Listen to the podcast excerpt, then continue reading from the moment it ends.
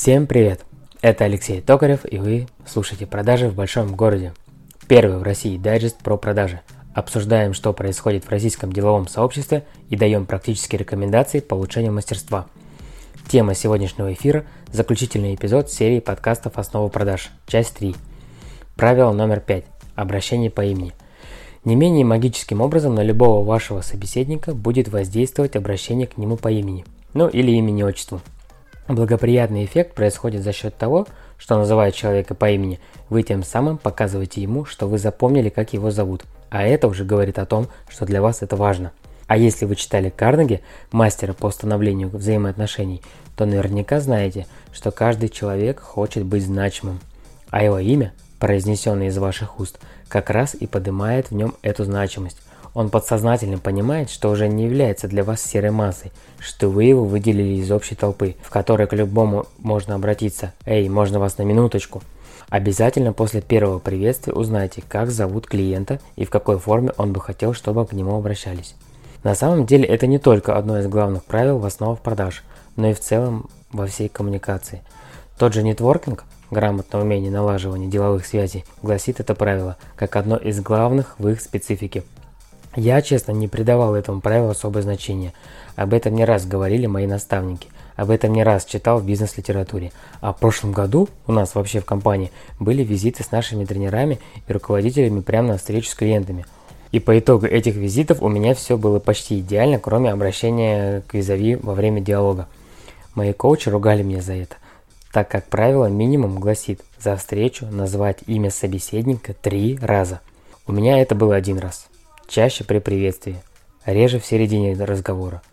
Но после этой обратной связи я вспомнил на прошлой работе коллегу, который практически в каждом предложении обращался ко мне по имени. Это, кстати, одно из самых явных и свежих воспоминаний о прошлой компании.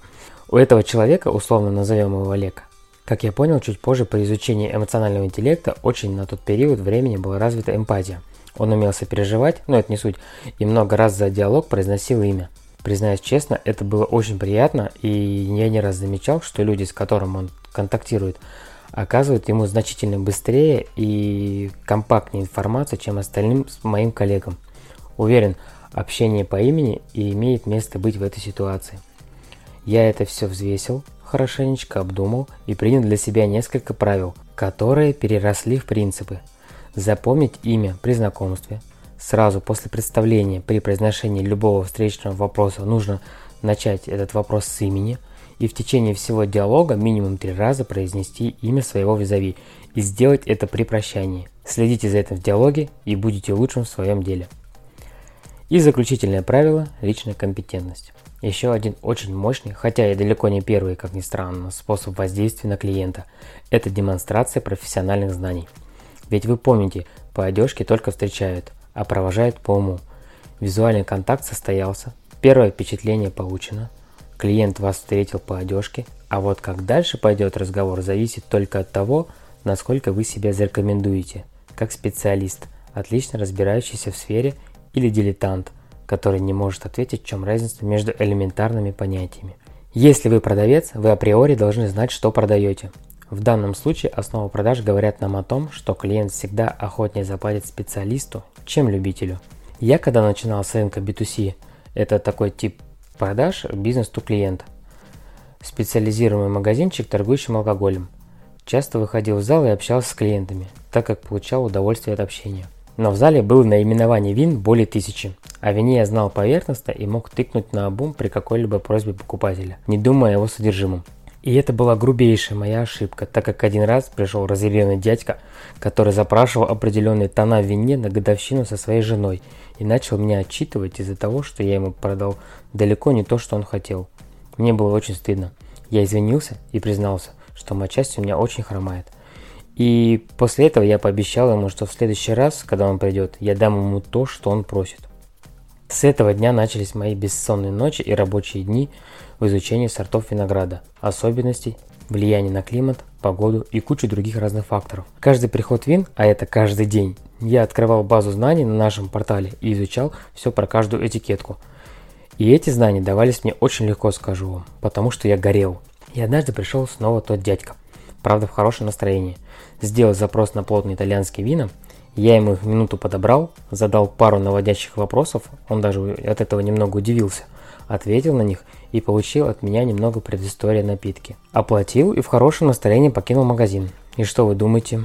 Да, на следующий день он пришел, поблагодарил меня и оставил очень лестный отзыв в книге предложений. После этого я еще сильнее погрузился в знания по продукту, параллельно зацепив всю индустрию. Вот такие вот дела. На этой ноте закончим и подытожим то, о чем я рассказал вам в трех эпизодах подкаста. Сводится все буквально к следующему. Продажи начинаются задолго до продаж. Профессиональные продавцы придают огромное значение всем пунктам, о которых я упомянул. Зафиксируйте их в своем сознании, придерживайтесь их, и количество закрытых сделок вырастет в разы. И бонус! Я подготовил для вас гайд «Основа продаж». Вы можете его скачать и повесить у себя в комнате, в отделе продаж или на календарику рабочего компьютера. А в идеале сделать фоновым изображением в телефоне. И после этого в течение месяца эти правила влезут вам в голову надолго. И это положит фундамент в становлении вас как профессионального продавца. Гайд вы можете скачать в телеграм-канале «Продажи в большом городе». Ссылка в описании. На сегодня все. В следующих выпусках начнем новую, не менее интересную тему – Делитесь подкастом с коллегами, подчиненными и руководителями. Конкурс в этот раз будет следующий. Приз – книга, связанная с продажами. Нужно сделать репост прослушивания подкаста в любой соцсети, преимущественно это Инстаграм, и отметить мой аккаунт. Он будет в описании эпизода. Я присваиваю номер и с помощью генератора случайных чисел выбираем победителя. Об итогах конкурса я сообщу в телеграм-канале «Продажи в большом городе». С вами был Алексей Токарев. Я очень благодарен вам за то, что вы слушаете меня. До новых встреч. Да пребудут с вами продажи.